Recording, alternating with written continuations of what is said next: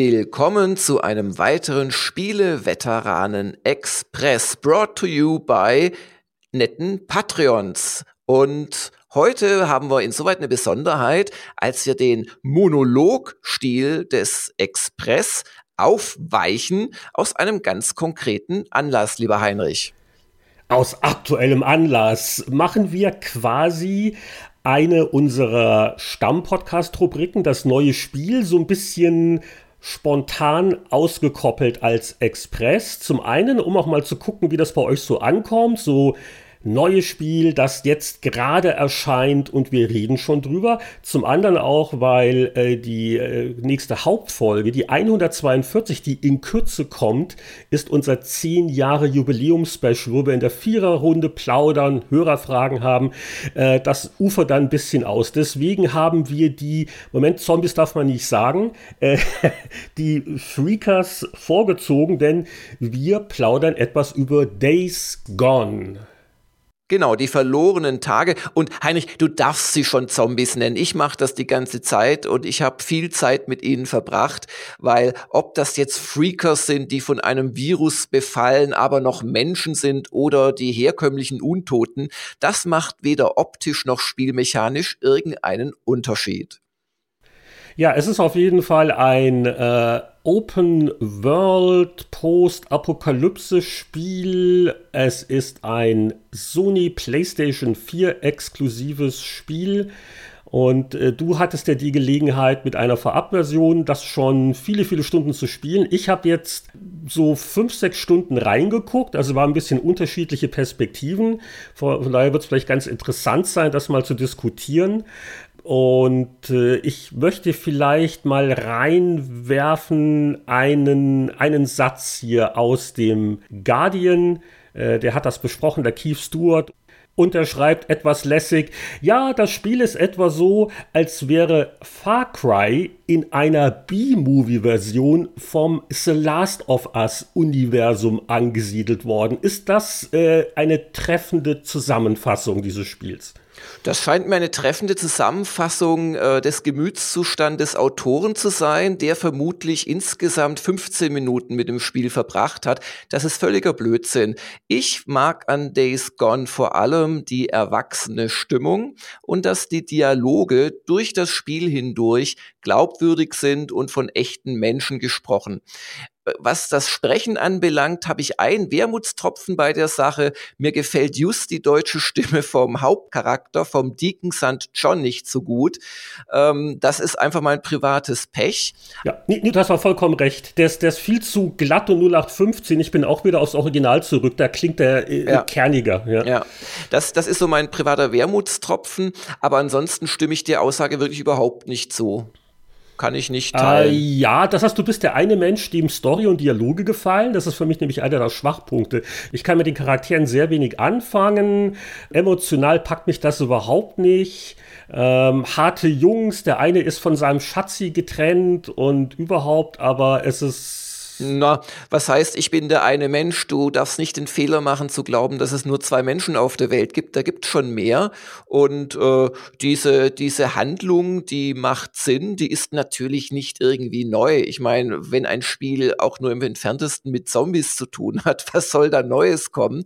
Aber sie ist glaubwürdig. Man erfährt nach und nach immer mehr darüber, was äh, mit dem Virus los ist, was in der Welt passiert ist, was auch mit Sarah der Freundin und Frau schon zu Beginn des Spiels, wo man sieht, wie sie quasi getrennt wird von ihm, äh, früher so los war. Und dann beginnt man auch zu glauben, dass dieser harte Biker doch schon ganz äh, weiches Herz auch hat und wirklich in diese Sarah verliebt war und in gewisser Weise immer noch ist, obwohl sie offenkundig, das ist so die Ausgangssituation am Anfang des äh, Spiels, wenn man dann anfängt selbst zu spielen, tot ist.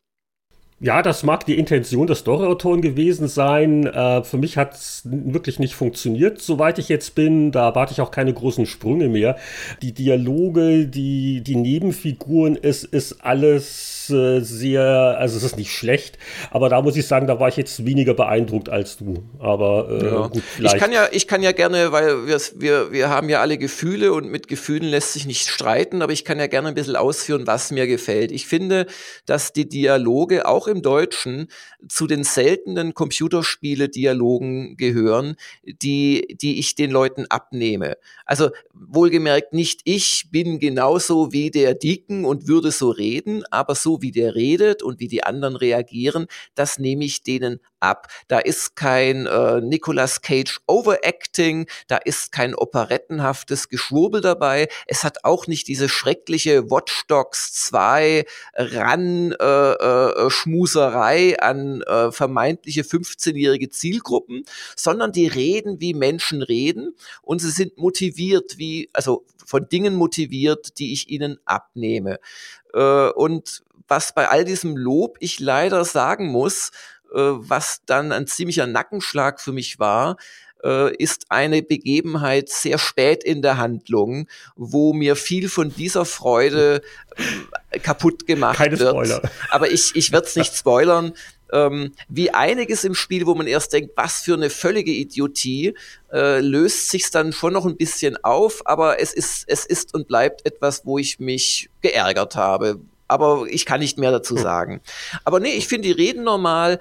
Äh, ich meine, es ist jetzt kein Spiel, wo in den Camps unglaublich viel Rollenspielleben wäre, à la Gothic oder so etwas. Da hast du halt solche automatischen Sprüche, hallo, wie geht's und so weiter. Oder die Händler in den Camps, die nehmen schon auch mal Bezug auf das, was gerade quasi in der Story passiert ist. Aber ich beziehe mich jetzt speziell auf die Dialoge vor und nach Missionen und teilweise auch zwischen den Missionen, weil du kriegst ja viel auch über Funksprüche mitgeteilt. Aber wir spielen ja sowas nicht nur wegen der Story, sonst wäre es ein interaktiver Film. Es gibt ja Spielmechaniken, sehr viele Spielmechaniken. Äh, es fühlt sich schon so ein bisschen an. Das Ding war ja auch lange der Entwicklung, als hätte man so versucht, so alles reinzuwerfen, was in den letzten äh, knapp zehn Jahren im Open-World-Bereich äh, erfunden wurde. Skills hier, Schleichen da, Fernkampf, Nahkampf, und es gibt ein Motorrad mit teilweise etwas unglücklichen ähm, Fast-Travel-Auswirkungen. Das wäre so, so meine Zusammenfassung. Es ist auf jeden Fall viel drin. Einiges macht auch Spaß, wirkt aber auch jetzt nach meinen relativ wenigen Stunden schon auch ein bisschen repetitiv. Also dieses äh, über die Landstraßen und dann wieder da Nester ähm, ausräuchern. Ähm, ich, ich, ich weiß nicht, also man kann spielen, aber es ist jetzt so nichts dabei, wo ich sage, ah, das flecht mich jetzt völlig. Wie geht's dir denn? Für mich ist es das Beste, also ganz privat, ich, das würde ich nicht bei einem, bei einem rein faktenbasierten Wertungssystem sagen, aber für mich ist es das beste Open-World-Spiel der letzten zwei Jahre. Ich hatte unglaublich viel Spaß damit und zwar, weil es eben nicht so überladen ist wie viele andere Spiele. Du hast es jetzt gerade süß aufgezählt. Äh, nach derselben Taktik kann ich auch ein, ein Pong äh, ziemlich als äh, Feature-Sammelsurium darstellen. Oh, da hat es den Pixel links und den Pixel rechts oben. Äh, ich finde eben nicht, dass es überladen ist. Also während ich bei einem Red Dead Redemption nach zwei, drei Spielstunden schon echt nicht mehr weiß, was muss ich denn da alles hier an Nebenmissionen machen und vor allem wo, während ich bei einem Far Cry vor lauter Sammelaufgaben fast schon einen Projektplaner brauche, um es zu spielen. Und während ich bei Odyssey, also Assassin's Creed Odyssey, liebend gern der Haupthandlung folgen würde, aber ständig wieder irgendwelche äh, Camps frei freiräumen muss oder da auf ein Grab stoße und dort jagen soll, habe ich bei äh, Days Gone lange Zeit das angenehme Gefühl gehabt, dass mich das Spiel nicht hetzt. Also es gibt immer nur so zwei, drei Missionen gleichzeitig. Manchmal muss man sogar höre und staune mal eine Minute warten, bis überhaupt eine neue Mission auftaucht. Das heißt, ich habe viel Zeit auch einfach in der Open World verbracht und mit den unglaublich schön eingefügten Freakern mich beschäftigt, weil die gibt es quasi in vier Darreichungsformen, also nicht als Gegnertypen, da gibt es mehr, das das meine ich aber gar nicht, sondern sie laufen entweder einfach so zufällig in der Landschaft rum oder sie werden dir in Missionen gezielt geskriptet vorgesetzt oder drittens, sie sind in Nestern und deren Umgebung und diese Nester kann man, muss man aber fast nie leer räumen und damit macht man auf die Dauer quasi das ganze Gebiet Freaker frei oder zumindest sehr Freaker reduziert. Aber am faszinierendsten ist die Vorkommensversion 4, nämlich die Horde. Uh, die habe ich noch nicht äh, kennengelernt. Ja, erzähl mal. Das klingt nach mehr als zwei, drei von den Jungs.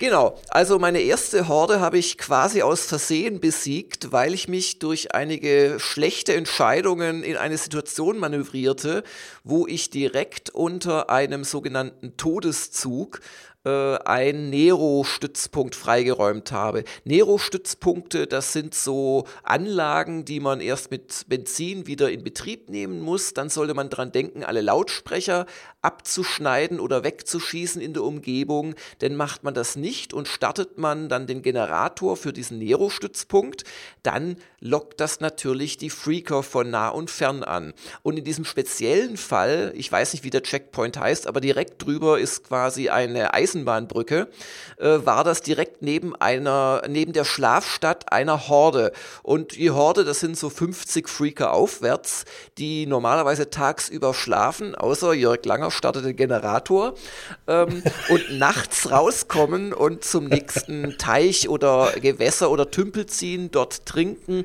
und dann fangen sie an zu jagen, also rennen in der Gegend rum, aber immer als Pulk. Und das ist nicht nur wegen der sehr ähm, ja, bedrohlichen Musik, die dann auch eingespielt wird, ist es echt ein Erlebnis. Und wenn man in so eine Horde gerät, ist man einfach erstmal tot. Außer man fährt sofort mit dem Motorrad weg oder ja, findet irgendwo eine Stelle, wo sie nicht hinkommen, dass man irgendwo wohin klettert. Und mir ist das natürlich prompt passiert, bevor das Spiel mich überhaupt in die Spielmechanik Horde eingeführt hatte. Das kommt dann später mal, wo dir gesagt wird, wie die funktionieren. Das Spiel dachte also nicht, dass jemand so wahnsinnig ist, das schon nach zwei Stunden zu probieren oder nach dreien habe ich also diese, diese Nero-Station aktiviert. Wenn man das macht, darf man rein, kriegt dort eine Injektion, äh, die man sich verpassen kann, steigert damit Hitpoints oder Ausdauer oder Konzentration, findet ein paar nette Sachen, einen Waffenschrank und kann dort vor allem auch schlafen. Und man kann in Zukunft diese Station auf der Map als ähm, Schnellreiseziel nehmen, was gerade am Anfang, wenn das Benzin noch sehr knapp ist, äh, doch sehr, sehr hilfreich sein kann, weil dort auch meistens Benzin dann rumliegt liegt bei diesen Stationen. Und Gut, äh, kann ich das vielleicht ganz kurz noch erklären, weil das fand ich auch witzig und ungewöhnlich. Also das Motorrad nimmst du zur Fortbewegung und, und das ist total cool, äh, du musst wirklich auf den Spritverbrauch achten. Du kriegst auch einen, einen Tipp, weil wenn, wenn der Tank leer ist, ist er leer. Und nach dem Motto, ja, also bergab ein bisschen im Leerlauf, um Benzin zu sparen. Also das ist ein ganz nettes Element. Weniger nett finde ich aber so Eigenheiten wie, wenn ich mal mein Motorrad irgendwo geparkt habe und gehe mal schnell wohin, querfeld ein, dann kann ich aber wieder die Schnellreisefunktion nicht benutzen, weil das Motorrad zu weit weg ist. Also so wahrscheinlich deswegen, weil beim Schnellreisen auch Sprit verbraucht wird. Also es ist eine ganz nette Idee, hat aber so eins, zwei ansatzweise anstrengende Auswirkungen. So viel zum Motorrad. Okay, zurück zur Horde. Ja, ähm, bin ich nicht der Meinung, aber das sei dir gegönnt. Ich finde das logisch so, aber zurück zur Horde. Ich habe doch jetzt mal nur was Nettes gesagt. Was habe ich jetzt wieder falsch gemacht? Nein, also die Schnellreise ans Motorrad zu koppeln, finde ich sehr sinnvoll. Mit was reise ich denn schnell? Und da gibt es ja noch andere. Okay, was ich damit sagen ja. will, Schnellreisen ist mühsamer oder realistischer, als man das in, in dem Genre sonst gewöhnt ist. Das kann man jetzt so oder so interpretieren. Du kannst sagen, super. Ich sage, ja, ja ist witzig. Ich mag aber, aber auch durchaus den Komfort, wenn ich da nicht jetzt wieder gucken muss, wo habe ich das Motorrad geparkt, damit ich, äh, also ich, ich gehe auch gern zu Fuß in solchen Spielen, weil es dann auch leichter fällt, dass man die, die Bäumchen findet, die man wieder braucht, um sich Bolzen zu schnitzen. Aber das, äh, ja, okay. Ja, ähm, zurück zur Horde. Also ich, ich hatte es dann geschafft, tatsächlich diese Horde zu aktivieren. Hat er dieses Lautsprecherprinzip noch nicht kapiert, dass man die vorher abmacht, bevor man die Station in Betrieb nimmt, weil dann kommen halt die Durchsagen, stellen Sie sich in ordentlichen Reihen auf, wir schießen, wenn Sie nicht. Und das, das lockt natürlich Achtung, die Zombies Achtung, an. liebe Horde, ja, genau. hier ist Das Mittagessen. Und das ist auch eine, eine der Stationen. Es gibt auch so kleine Rätsel teilweise, wie man überhaupt in die Station reinkommt oder wie man überhaupt an eine bestimmte Stelle kommt. Teilweise muss man dann da einen, einen Stuntsprung hinmachen über, über eine Klippe und so Geschichten. Das weiß man alles noch nicht. Also ich war glücklich in diesem Compound drin und äh, auf einmal durfte ich auch keine Schnellreise mehr machen. Warum? Naja, weil 50, 60 Freaker direkt vor der Tür auf mich eindreschen wollten und nur darauf warteten, dass ich die Tür aufmache. Das war schon mal eine lustige Situation. Ich bin dann rausgestürzt, habe drei, vier getötet und bin dann halt gegessen worden. Gott sei Dank war dann der Rücksetzpunkt woanders und ich konnte es nochmal neu angehen. Langer Rede, kurzer Sinn. Ich habe eine komplette Spielnacht damit verbracht und äh, mein Motorrad, das ja auch als äh, Nachmunitionierungspunkt dient, also du hast dann später Satteltaschen, wo du quasi neue Munition bekommst, wenn sie dir bei längeren Gefechten ausgeht. Und hab die ersten zehn weggesnipert, ganz furchtsam, immer wieder und immer wieder weggerannt, ein kleines, einen kleinen Hügel hochgeklettert, wo sie nicht hinkamen oder wenn dann nur einer und und so weiter, eine ganze Nacht lang. Am Morgen waren noch so vielleicht ein Dutzend über und die hatten sich netterweise direkt unter diesem noch blökenden Lautsprecher versammelt, sodass ich von den letzten, naja, 15 werden schon gewesen sein, konnte ich so sieben, acht mit einer Handgranate ausschalten und den Rest dann in einem doch recht äh, äh Adrenalin pumpenden Gefecht, weil also drei, vier von diesen Fritzen, die macht man schon leicht nieder, aber größere Gruppen werden gefährlich. Also sechs, sieben, acht sind schon echt gefährlich, wenn die gleichzeitig kommen. Das überlebt Oh ja, ja, ja. Nicht. Also, ja. also so, so, so, so wenn es so, so zwei sind, die kriegt man auch gut nur mit Nahkampfwaffen weg. Ja. Ne? Also. Wegrennen, hauen, wieder weg. Aber richtig, sobald, äh, also so, so, so drei, vier aus, da beißt dich immer einer. Ja. Das ist ein und ähm, auf jeden Fall, und dann hatte ich sie fast besiegt und wusste das aber noch nicht. Ich dachte zu dem Zeitpunkt, hatte ich die Befürchtung, naja, ist so ein typisches Gamey-Ding, wo halt die Horde nur nachts da ist und, und nur nachts zerstört werden kann, wenn du was Bestimmtes machst und so. Und dann bin ich noch in diesen erwähnten Zug auf der Brücke hoch, wo die halt in mehreren Waggons schlafen. Und da waren auch noch drei oder vier drin. Aber als ich da dann den letzten getötet hatte, kam tatsächlich, jawohl, du hast die Todeszughorde besiegt. Und das war ein richtig erhebender Moment und ähm, hat wirklich Spaß gemacht. Vor allem jetzt ist dieser vorher völlig sinnlose Stützpunkt, weil du kannst ja keinen Piep machen, ohne dass du sofort getötet wirst oder, oder wegfahren musst. Jetzt ist das ein wirklich auch gut gelegener Stützpunkt für mich im Norden der Karte, und das habe ich quasi geschafft und freigeräumt und habe meine erste Horde zerstört. Das hat richtig Spaß gemacht. Ich, ich, ich stelle mir gerade richtig vor, wie du um drei Uhr in der Früh Frauen und Kinder aufgeweckt hast, um mir das zu zeigen. Schatz, ich habe die Horde zerstört. Oder so diese großen Momente, die man doch teilen möchte. Ja, ja also das, das Beispiel hat aber eins anschaulich demonstriert. Das Spiel hat schon seine coolen, so dynamischen Momente, diese, diese Unberechenbarkeit, Dinge passieren, ne? Ja, die sind teilweise auch geskriptet, weil ich habe jetzt wirklich, ich habe 50 Stunden reingesteckt und nach so viel Zeit kenne ich im Prinzip auch die Schwächen von Spielen in der Regel ganz gut. Also es, es passieren anders als bei Red Dead Redemption mehr Dinge, die sich anfühlen wie Open World oder je nach Definition auch Open World sind, wenn du in Missionen bist. Du hast weniger häufig, es kommt aber auch vor, dieses du bist, du verlässt das Missionsgelände, kehre sofort zurück, gibt's auch, aber seltener und nicht so penetrant penetrant. Aber es ist schon so, dass zum Beispiel jetzt nicht überall in der ganzen Welt ständig die Horden rumziehen. Also da bin ich ziemlich sicher, dass die dann äh, aktiv sind, wenn du quasi durch eine Annäherung durch, keine Ahnung, ein oder zwei Kilometer, so groß ist die Karte ja eh nicht, äh, das quasi auslöst. Oder anderes Beispiel, was immer wieder mal vorkommen kann, ist, du willst gerade in aller Ruhe ein ähm, Camp von Plünderern säubern und da kommt auf einmal ein Freaker zufällig vorbeigestiefelt. Das ist wirklich zufällig, der ist nicht getriggert und kommt immer oder so etwas, aber er ist insoweit auch nicht zufällig, als er das nicht täte, wenn du nicht gerade in der Nähe des Camps wärst. Das finde ich aber eine, eine, eine eigentlich schlaue und auch statthafte Art, das zu regeln.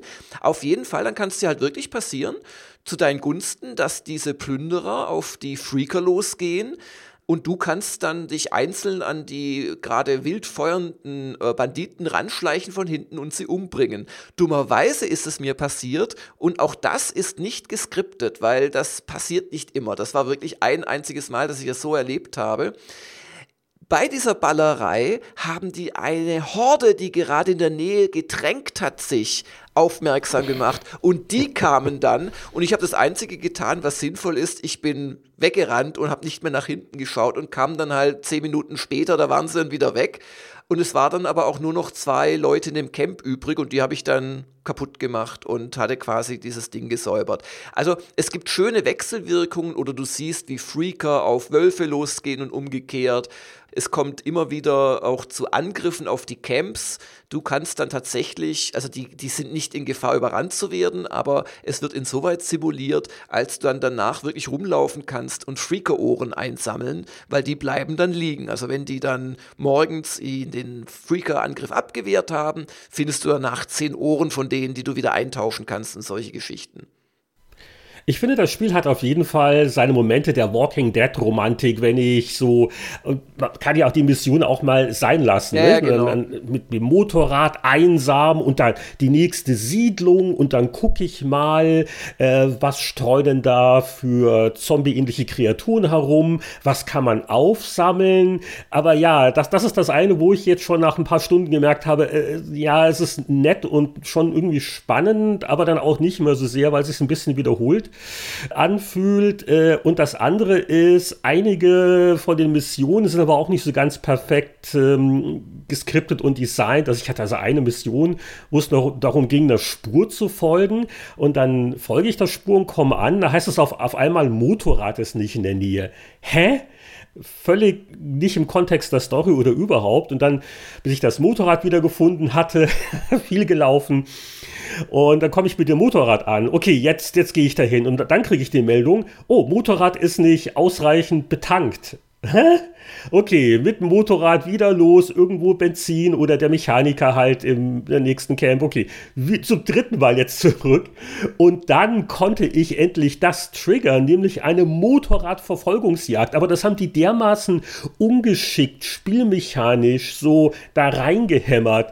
Äh, da habe ich nur noch mit den Augen mhm. Und es ist halt eine, äh, auch viele von diesen Kleinigkeiten, die doch dann wieder Zeit kosten und äh, ja, so, so Spielkomfort ist in der postapokalyptischen Welt von Days Gone nicht die höchste Priorität. Mhm. Also ich habe jetzt eher den Eindruck, dass du da einen berechtigten Einzelfall-Ärger ein bisschen transponierst, weil ich habe das zum Beispiel nie erlebt. Ich habe aber schon auch andere Nervigkeiten erlebt. Ähm, und du tankst immer auf, bevor du auf, losziehst. Dass du bist besser organisiert mit deinem Motorrad. Ja, das, das geht ja auch völlig äh, schmerz, schmerzfrei überall. Und ich stelle halt auch das Motorrad gleich dann in die Gegenrichtung, wenn ich irgendwo angreife, damit ich schnell fliehen kann und solche Späße. Aber das mit dem Nachtanken und so, das ist nach einer Weile kein Problem mehr, weil A hast du überall die Tankstellen, wo du nicht mal absteigen musst, um zu tanken und du kannst den Tank upgraden, dann findest du die Kanister und du kannst ja, und das machst natürlich, also das sollte man einfach machen, wenn man ins Camp zurückkommt, als erstes den Tank gegen Geld auffüllen lassen, reparieren gegen Geld und Munition gegen Geld wieder auffüllen lassen. Und das ist auch nach ein paar Spielstunden, da bist du wahrscheinlich jetzt gerade so an der Grenze, ist es auch kein Problem mehr, weil du genug Geld hast und die Sachen dann auch freigeschaltet bekommst und so. Das kann gut sein. Und eine andere Sache, wo ich mich ärgere, ich habe am Anfang so ein paar Punkte, Skillpunkte in äh, Schusswaffen-Sachen gesteckt mit dem Fokus, was ja auch ganz nett ist. Aber ich habe erst äh, später gesehen, das, was ich wirklich brauche, äh, das ist im Survival Tree. Und zwar, dass dieser, es gibt so einen, ja, den Radar-Röntgenblick, sehr, sehr sinnvoll. Wenn es den nicht gäbe, oh, da würde ich heulen. Äh, wo also kurzzeitig ja, Symbole ja. dir zeigen, da sind schöne Sachen in der Umgebung. Weil man man sammelt ja, ja. ja, viel Ressourcen. Man kann nicht genug Ressourcen haben. Und ähm, wenn du wohl ein paar Punkte dann noch äh, mehr reinsteckst, als ich momentan habe, dann werden dadurch auch die Umrisse von Gegnern gezeigt. Und das vermisse ich gerade sehr. Anschleichen an Camps, spannend, aber äh, ich übersehe mal gerne was und dann regnet es oder es ist äh, dunkel. Gut, dann haben die auch Taschenlämpchen. Also da freue ich mich drauf, äh, das mhm. noch freizuschalten Das äh, macht das vielleicht ein ja, bisschen überhaupt leichter kann man für mich. so doch ein paar unterschiedliche Wege gehen. Ich fand es zum Beispiel sehr, sehr äh, hilfreich, dass man die Nahkampfwaffe, die man im Gegensatz zu den anderen Waffen, wo man keine permanente hat, nur sein schwächliches Standardmesser, das geht nie kaputt, aber das macht auch keinen Schaden. Da braucht so ein Freaker 7, 8 Treffer, bis er runter zu Boden geht. Ähm, mit einer der Fähigkeiten kann man mit Schrott, den man überall in Autos finden kann, wenn man die Motorhaube aufstemmt, äh, kann man seine Nahkampfwaffen on the fly reparieren, auch mitten im Kampf, wenn man mal zwei Sekunden Luft hat. Und das fand ich sehr hilfreich, weil man im Nahkampf doch äh, sich oft dann noch retten kann, wenn es eigentlich schon zu spät ist. Sag mal, äh, hast du jetzt auch Probleme, nach all den Stunden an geparkten Autos einfach so vorbeizugehen, ohne mit dem Messer den Kofferraum öffnen zu wollen? Das macht man ja recht häufig in dem Spiel. Äh, ja, äh, nee, nein, habe ich nicht mehr und zwar aus einem Grund, den ich als Kritik verstanden wissen möchte. Die anfänglich doch recht starken Survival-Elemente, also Munitionsknappheit, kein Sprit und so weiter, die lösen sich so nach 10, 15 Stunden so langsam nach und nach in Wohlgefallen auf. Da hast du wirklich nur noch dann zu wenig ähm, äh, Munition, wenn du vergessen hast, deine Satteltaschen aufzuladen oder wenn es wirklich mal eine Mission ist, wo du da nicht drankommst. Äh, und das finde ich ein bisschen schade. Und genauso mit den ganzen Sachen, die du so finden kannst. Ähm, einige haben mich einfach nicht interessiert, so bestimmte Bomben oder so. Auch das Crafting von, von Nahkampfwaffen fand ich jetzt nicht so ergiebig nach den ersten zehn Stunden, weil du hast dann eins, zwei super gute, die gibst du nicht mehr her, sondern reparierst du die ganze Zeit. Und dann habe ich, nachdem ich, was weiß ich, fünf Gegner besiege und vier Autokofferräume aufgemacht habe oder in den ja allesamt, was ich auch gut finde, begehbaren oder fast allesamt begehbaren Häusern zu finden im Zeug, wird mir dann bei der Hälfte bis zwei Dritteln schon das rote, du darfst es gar nicht mehr aufnehmen, angezeigt. Also man hat dann eher keinen Mangel, sondern Überfluss und ist nur durch das Inventar begrenzt. Das heißt, das finde ich nicht gut ausbalanciert. Das war jetzt aber ein guter Hinweis für mich, weil ich bin da eher ein bisschen angenervt von den Survival-Elementen. Und wenn du jetzt sagst, das ist schade, dass das so nach 10, 15 Stunden in den Hintergrund gedrängt wird, dann ist das für mich aber positiv, weil ich sage, oh gut, also wenn ich jetzt noch ein paar Stunden länger durchhalte, äh, dann habe ich doch gute Chancen, dass es mir doch besser gefällt. Weil also ähm, einiges fand ich jetzt doch sehr interessant und auch sehr animierend, was du so erzählt hast. Also du meinst, ich sollte vielleicht nicht noch mehrere Days, aber doch noch einige Stunden mehr reinstecken und vielleicht äh, erschließt sich es dann auch mir, dass der Ich weiß es nicht. Du scheinst ja auch so insgesamt mit dem Spiel und seiner Stimmung nicht so gut zurechtzukommen. Die Stimmung, die Grafik ist auch nicht so toll. Ich meine, es ist nett, ja, aber. Die Grafik finde ich zum Beispiel wunderschön mit den Wettereffekten und allem. Es ist zwar technisch deutlich hinter einem Red Dead Redemption in einigen Punkten, aber ich finde die sehr, sehr schön und sie ist auch realistisch irgendwie. Es gibt auch nicht 100 verschiedene Tiere wie bei, bei Odyssey. Es gibt, was weiß ich, fünf verschiedene Tiertypen, weil mehr gibt es halt nicht in Südoregon. Und ähm, insoweit weiß ich jetzt nicht, ob dir da ein paar Stunden mehr noch helfen, aber ich kann dir sagen, ja, die Survival-Elemente. Viele Bäume haben sie jedenfalls in Oregon, das sage ich dir. Du schaltest noch neue Gebiete frei, es gibt insgesamt fünf, die sind dann auch teilweise nochmal sehr abwechslungsreich, aber vor allem die Wettereffekte finde ich doch schon richtig grandios, muss ich sagen. Ja, auch, auch da, ich weiß nicht, ob da was gepatcht wird. Ich habe ich hab viel, viel Donner, ohne dass irgendwann mal es auch regnet, äh, fast ein bisschen dick aufgetragen. Ja, die Wettereffekte. Also da finde ich immer noch das Division 2 Wetter. Wir, wir können mal einen Themenschwerpunkt Wetter in machen. Wetter in Gute, äh, gute, Guter Punkt.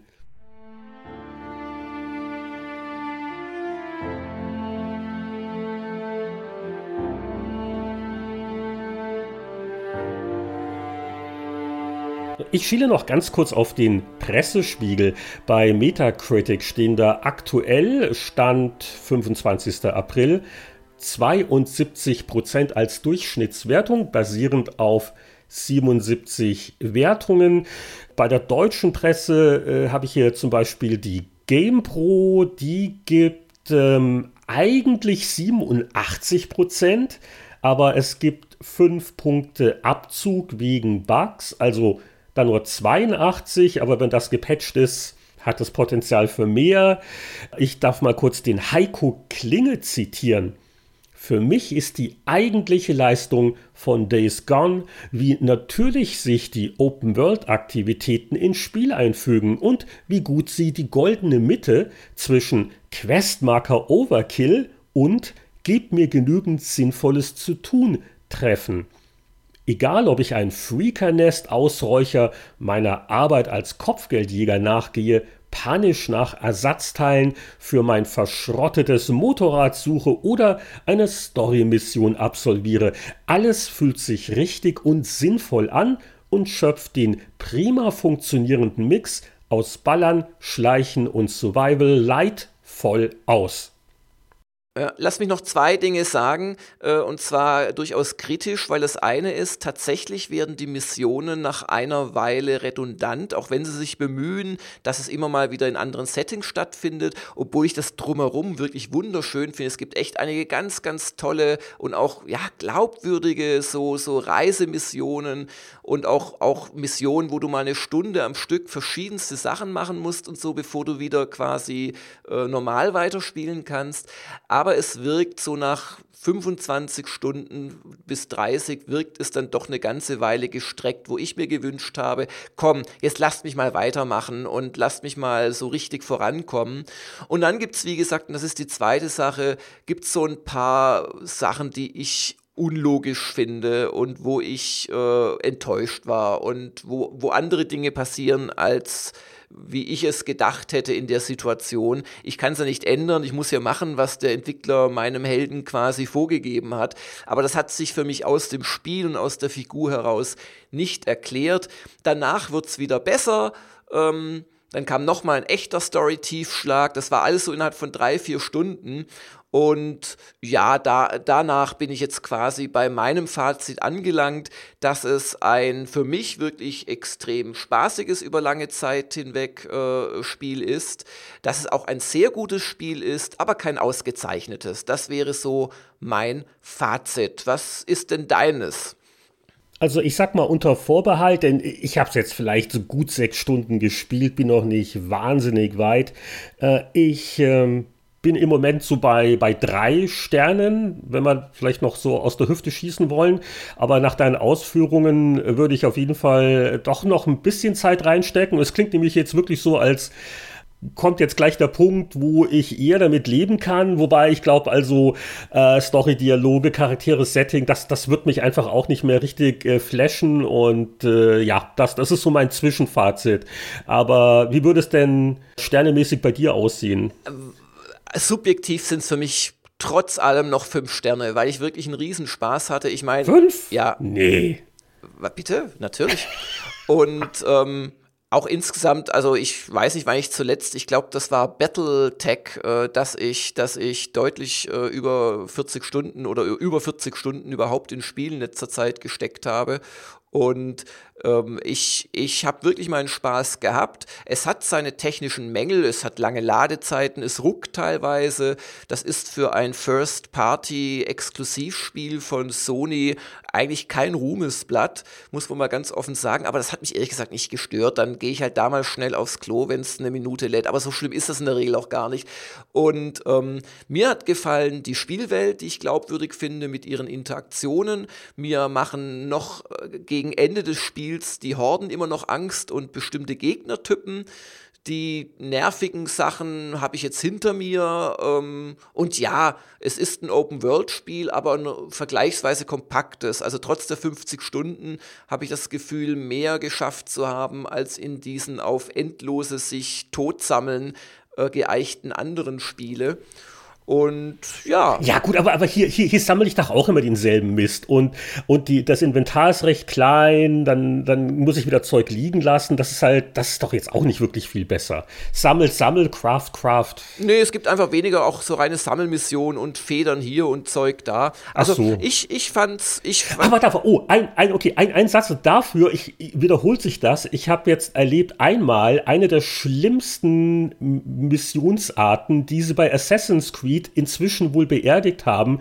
Die Mission schleich rum und sobald dich einer sieht, ist, wird die Mission abgebrochen, du fängst ganz wieder von vorne an. Das war noch das andere Beispiel, wo ich so da saß und äh, es macht keinen Spaß. Gibt es das häufiger? Ja, die, das ist auch, das ist tatsächlich ein Schwachpunkt. Äh, da fand ich die erste super, super spannend mit dem Nero-Hubschrauber. Äh, und sich dann daran zu schleichen. Und man erfährt ja auch was über den Virus jedes Mal, aber es gibt dann noch bestimmt ein halbes Dutzend weiterer der exakt gleichen Missionen oh. an anderen Plätzen. Nein. Und das meine ich, Nein. das meine ich halt just mit dem, da ist es mir zu gestreckt, das Spiel in der Mitte. Aha. Okay, ich überlege mal, das doch nochmal mit dir weiterspielen, aber mal schauen. Auf jeden Fall, Jörg, der Bart wächst und du sattelst jetzt deine Maschine. Du musst jetzt noch in den Sonnenuntergang reiten und noch ein paar, paar Flaschen für die Molotow-Cocktails sammeln, oder? Nee, muss man ja nicht. Man hat ja immer genug automatisch, wenn man ein bisschen links und rechts was mitgehen lässt. In diesem Sinne, äh, wir hoffen, euch hat dieser äh, Spieleveteran Express zu einem aktuellen Spiel etwas Freude bereitet. Ich kann auch noch ein bisschen Schleichwerbung für Gamers Global machen, wo es ein langes, langes Testvideo von mir gibt zum Spiel, aber auch äh, in Kürze eine sehr kontroverse Wertungs- oder in Teilen sehr kontroverse Wertungsdiskussion oder Pro- und Kontradiskussion. So, Schleichwerbung Ende und wir sagen Tschüss. Soweit unsere aktuelle Sondersendung aus aktuellem Anlass der Veröffentlichung von Days Gone. Warum machen wir sowas? Weil das Spieleveteranen Express von unseren Patreon-Unterstützern freigeschaltet worden ist und besagte Unterstützer kriegen ja auch einiges an zusätzlichen Spieleveteranen-Inhalten, wenn es interessiert. Bitte mal unauffällig nachgucken. patreon.com slash Spieleveteranen.